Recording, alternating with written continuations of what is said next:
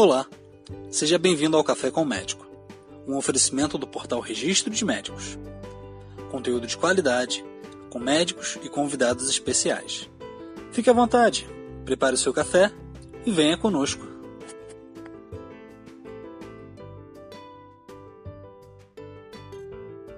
Olá, meu nome é Max e o nosso convidado especial de hoje é o Dr. Léo Sauer. Dr. Léo Sauer, cirurgião plástico que atua no Rio de Janeiro. Olá, doutor, tudo bem? Olá, Max, como vai? Prazer estar aqui com você. Doutor, hoje eu gostaria de conversar, fazer umas perguntas para o senhor a respeito de transplante capilar. Mas antes da gente começar, poderia falar um pouco sobre a sua trajetória, a sua área de trabalho? Sim, bom, eu sou eu sou médico formado na, na Faculdade de Medicina da Universidade Federal Fluminense. É, em seguida, eu fiz é, residência em cirurgia geral e cirurgia do trauma no Hospital Estadual Getúlio Vargas. Depois eu fiz a especialização, a residência médica em cirurgia plástica no Hospital Federal de Ipanema. É, a gente, na cirurgia plástica, a gente geralmente tem duas vertentes, né? A gente tem uma, uma vertente mais estética, uma vertente mais reconstrutora. Então, é, pela minha base de ter feito residência num, num, hospital com uma demanda reconstrutora muito grande, minha trajetória realmente começou na parte tratando de queimados, reconstruções mamárias, reconstrução facial.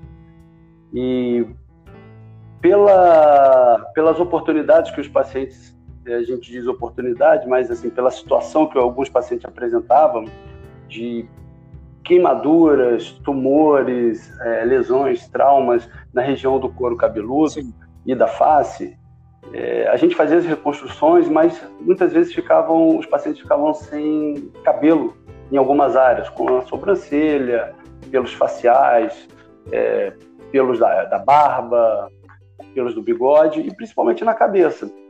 Muitas das vezes Correto a gente fazia alguns é, retalhos, algumas técnicas para reconstruir, né? Mas é, faltava um refinamento, faltava algumas, algumas, algumas situações que a gente não conseguia resolver com os retalhos.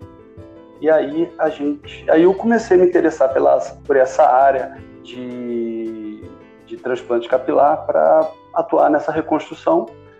E aí as coisas foram acontecendo, eu comecei fazendo, hoje em dia a gente tem, a gente começa fazendo a técnica FUT, né?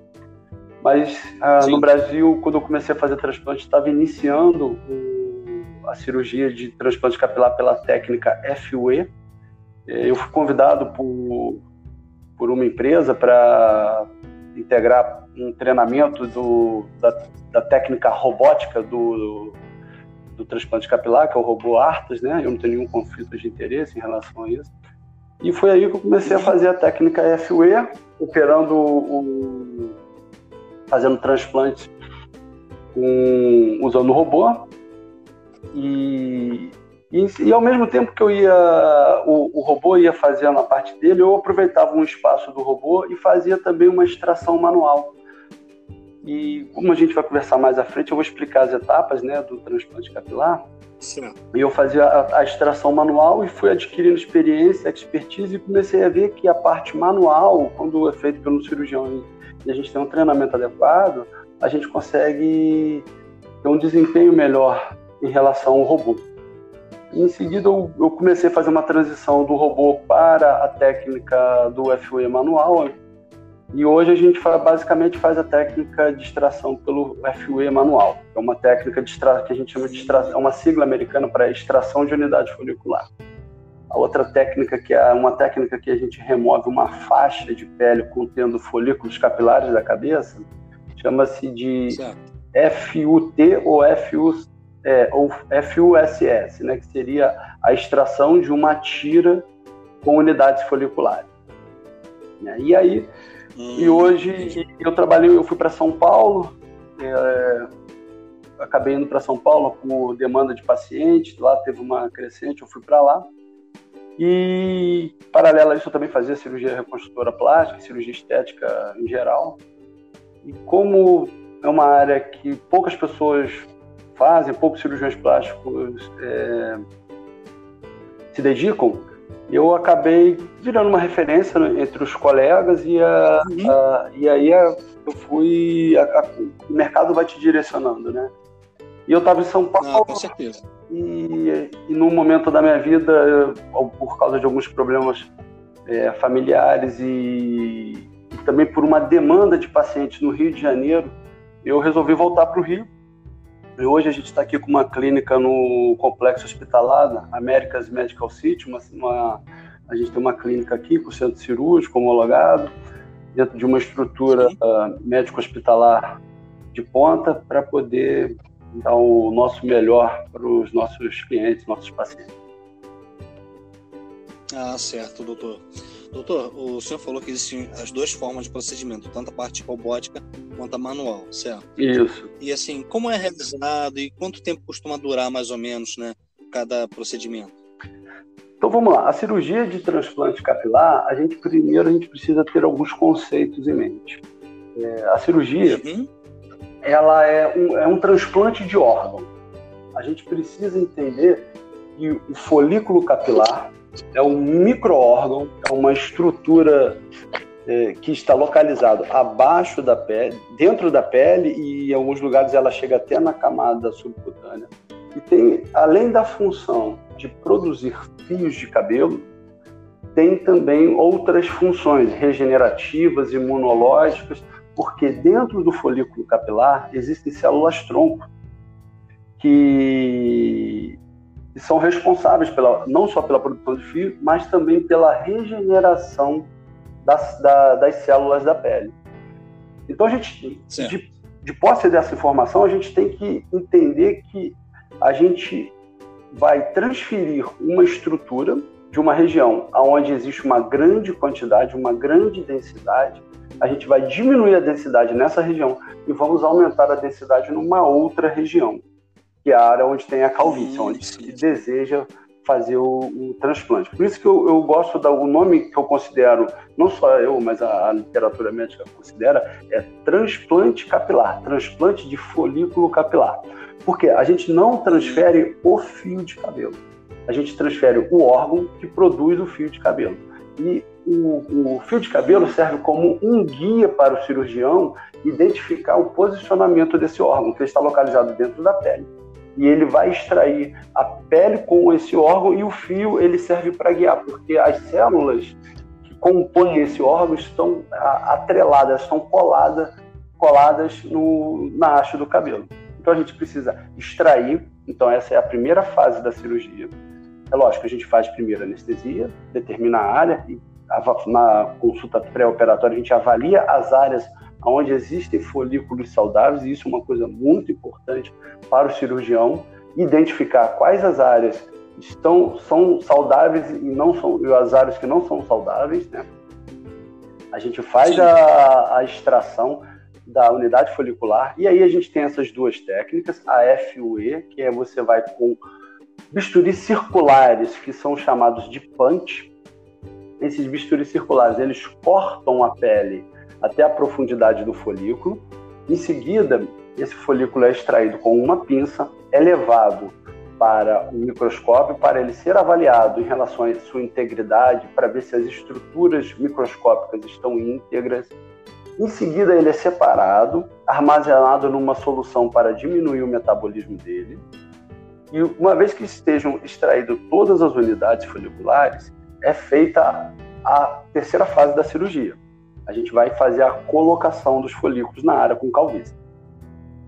Então, esse processo, ele, ele, ele, são várias etapas e essas etapas elas vão se interpondo. Então, é necessário uma equipe bem grande e dependendo da, do tamanho da área a ser coberta, a cirurgia pode levar mais ou menos tempo, dependendo da área, dependendo do local, dependendo do tipo de cabelo, da dificuldade. Então, o tempo cirúrgico ele é muito variável e individual. Pode variar de 4 até 10, 12 horas de cirurgia, dependendo da área. Caramba! É, dependendo da área a ser tratada. Então, é, é nessas três fases. E aí, tudo vai depender de acordo com a, a severidade da calvície, né? Do, do local. Sim, do... sim, sim. Do, do, paciente. Tem paciente que é um pouco mais agitado, paciente que tem uma dificuldade mais de, de, de repouso, de sedação. Então, existe uma série de fatores que a gente é, vai variar de cada paciente para cada paciente. É, referente a essas questões do, do, do, paciente, né, que às vezes, que nem o senhor falou, uns é são mais agitados que os outros e tal, é, quais são assim os cuidados pós o procedimento? É, bom, a gente tem os cuidados com a área doadora, que é o local de onde são extraídos os folículos, e a gente tem os certo. cuidados com a área receptora, onde são colocados os folículos. É, de uma maneira geral, a gente, a, o efeito curativo em torno de 3 a 4 dias na área doadora, quando a gente faz a técnica FUE porque o, os furos são microscópicos. Os, os, os instrumentos que nós utilizamos para extrair os folículos capilares, eles possuem um milímetro ou menos. A grande maioria das vezes a gente usa de 0,8, 0,85, 0,9 milímetros de diâmetro, né? É comprimento de diâmetro. E aí, como são muito certo. pequenos os furos, eles, eles cicatrizam espontaneamente, sem a necessidade de fazer sutura. Ficam cicatrizes puntiformes nessa técnica, é, que geralmente, quando bem executada, elas ficam muito discretas quando o cabelo cresce. Quando a gente vai fazer a técnica FUT ou FUS, que é, é necessário fazer uma retirada de uma faixa de pele contendo folículos capilares, é feita uma sutura para fechar a, as bordas da ferida de onde foi retirada essa faixa de pele. E essa área doadora, ela vai ter suturas, dependendo se for feito sutura com fios absorvíveis, não precisa tirar, mas quando é, são utilizados fios inabsorvíveis, em torno de 10 a 15 dias é feita a retirada dos fios. E como é feita uma retirada de pele, é necessário um repouso maior, de em torno de 30 dias.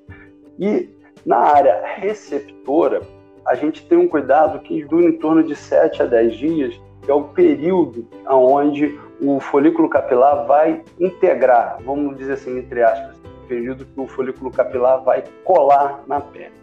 Então, a gente passa um sistema de higienização com óleo cicatrizante, com espuma de limpeza, soro para higienização na área, e isso daí dura em torno de 10 dias. Após 10 dias, é feita a extração das casquinhas, das crostas que se formam na área receptora, e aí o paciente não precisa ter mais cuidados em termos de curativo cirúrgico. Mas ah, a gente orienta sempre que primeiros, na primeira semana o paciente evite ficar de cabeça para baixo, para que o inchaço da cabeça não desça para os olhos, que pode ocorrer um edema. Mas se feita uh, uma colocação de gelo, um curativo que a gente é, orienta aqui na, aqui na clínica, é, realmente quase não acontece isso daí. Mas pode acontecer em torno de uma semana, 15 dias, é, vai absorvendo esse edema. Atividades físicas eu libero após o décimo dia, desde que o paciente não tenha edema e não tenha nenhum processo inflamatório nas áreas operadas. É, nadar, fazer sauna, banho de piscina, eu peço um mês de repouso é, uso de medicações, a finasterida, que é uma medicação muito usada para o tratamento de um tipo de calvície que chama alopecia androgenética, não precisa ser interrompido. Eu peço para interromper certo. o uso do minoxidil tópico uns 10 a 15 dias antes e retorno em torno de 15 a 21 dias após o procedimento, uma vez que a gente identifique que não tenha nenhum problema inflamatório na pele, porque o minoxidil ele pode irritar um pouco a pele e uma pele operada às vezes pode causar uma inflamação indesejada. E, pegar sol, a gente orienta que proteja do sol durante pelo menos seis meses para que não a gente diminua o risco de ocorrer hiperpigmentação, manchar a área que foi operada, a pele da área que foi operada. O pós-operatório em relação à maioria das outras cirurgias plásticas é muito tranquilo é um procedimento que a gente faz no sistema hospital dia, o day hospital, ou cirurgia ambulatorial, onde o paciente vem, faz o procedimento uhum. e vai para casa no mesmo dia. Doutor, infelizmente eu acho que o nosso tempo está acabando aqui. Mas assim, isso foi um assunto muito interessante, certo? Porque Sem contar as questões que o senhor falou no início do, da nossa conversa, do nosso bate-papo, as questões de problemas que podem acontecer, tem a, a, queda natural, a calvície natural, que as pessoas podem ser afingidas por ela, né? E assim, para aqueles que têm interesse em realizar esse tipo de transplante e tudo mais, você tem alguma dica? Olha, a, a orientação principal é a seguinte: procurar um cirurgião que esteja, que seja especialista, né? Que sim, sim. domine a, não só a técnica cirúrgica, mas também o diagnóstico. Por quê? O transplante capilar não pode ser feito por qualquer pessoa. Existem casos de calvície, existem vários tipos de calvície. E não são todos os tipos de calvície que podem ser operados. E nem todos os pacientes podem ser submetidos a uma cirurgia de transplante capilar. Isso tem que ser avaliado por um médico especialista. Então, eu sempre sugiro Sim. que faça uma consulta com um médico cirurgião que tenha especialidade nessa área e, e, que saiba identificar os pacientes que são bons candidatos à cirurgia de transplante capilar. Porque a gente vê muita gente que não tem indicação de operar, sendo operado, e às vezes operando sem um planejamento futuro da calvície, porque às vezes a pessoa chega num grau de calvície, mas no futuro ela vai apresentar um aumento dessa área. Então, o planejamento adequado é muito importante também para fazer o tratamento cirúrgico e também o tratamento clínico. Pode ser realizado com medicações, loções, tratamentos é, aqui na em clínica, com injeção de ativos, de medicações, com laser, LED, enfim. Isso tudo tem que ser avaliado por um profissional, um médico, e feito o tratamento adequado. Geralmente aqui na clínica a gente eu atuo na parte cirúrgica e quando eu vejo que o paciente tem alguma é, algum problema de, de calvície que não pode ser tratado com cirurgia, eu encaminho para um dermatologista especialista em tricologia. Ou seja, não é simplesmente chegar e fazer, né? tem toda uma preparação, uma verificação antes, né? Exatamente, porque tem muitas doenças, Mário, que se manifestam com calvície, entendeu? E aí, se, você, o médico não estiver preparado para identificar isso, ele pode é, não identificar, indicar um procedimento inadequado e não promover o tratamento adequado do paciente. Ah, correto, doutor. Doutor, gostaria de agradecer a sua participação no nosso Café com Médico. É, gostaria de agradecer também a todos aqueles que nos acompanharam até aqui e espero estar conversando com o senhor futuramente. Muito obrigado, Max. É sempre um prazer conversar com, com você e espero em breve voltar aí para a gente conversar mais sobre transplante capilar. Com certeza, doutor. Até a próxima. Um abraço, muito obrigado. Chegamos ao final de mais um episódio. Foi um prazer contar com sua audiência. Até a próxima.